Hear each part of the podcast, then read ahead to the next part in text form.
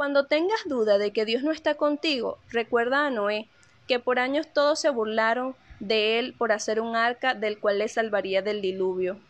Abraham, cuando por tantos años esperó un hijo que al tiempo el mismo Dios le pidió, pero él creyó que Dios le devolvería de la ceniza. Sin embargo, Dios le detuvo y le proveyó el cordero. Sara, esa mujer que por años esperó también concebir, ya que era estéril.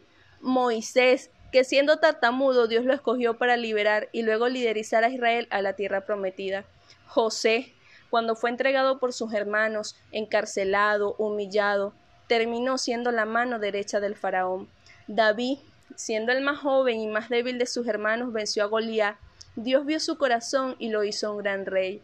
Job, que aun sabiendo que tenía tantas dificultades no solamente materiales, sino que se había quedado sin hijo, Dios le dio mucho más al final. Sadrach, Mesach, Abednego, cómo fueron librados del horno de fuego. ¿Y qué decir de Esteban, que no dejó de creer en Jesús aun cuando lo apedrearon hasta matarlo.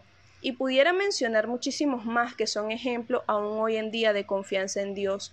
Siempre vamos a ser probados en nuestra fe, y en ese camino nos quebraremos y hasta nos romperemos, pero Dios está allí, está permitiendo para que madures en la fe, a creer que ni la vida, ni la muerte, ni lo alto, ni lo profundo, ni los ángeles, ni principados, ni ninguna cosa creada nos va a separar del amor de Dios.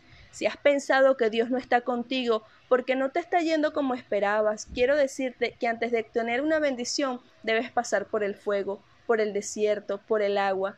Pero tu confianza en Jesús hará que no te queme ese fuego, que ese desierto se abran caminos y que en las aguas no te puedas ahogar.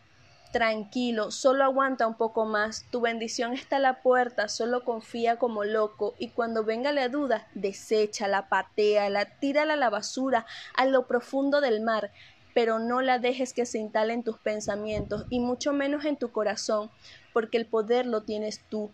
Jesús le dijo a la mujer de flujo de sangre, tu fe te ha salvado. Así que yo hoy te digo, tu fe te dará la victoria o la derrota. Tú decides. Bendiciones.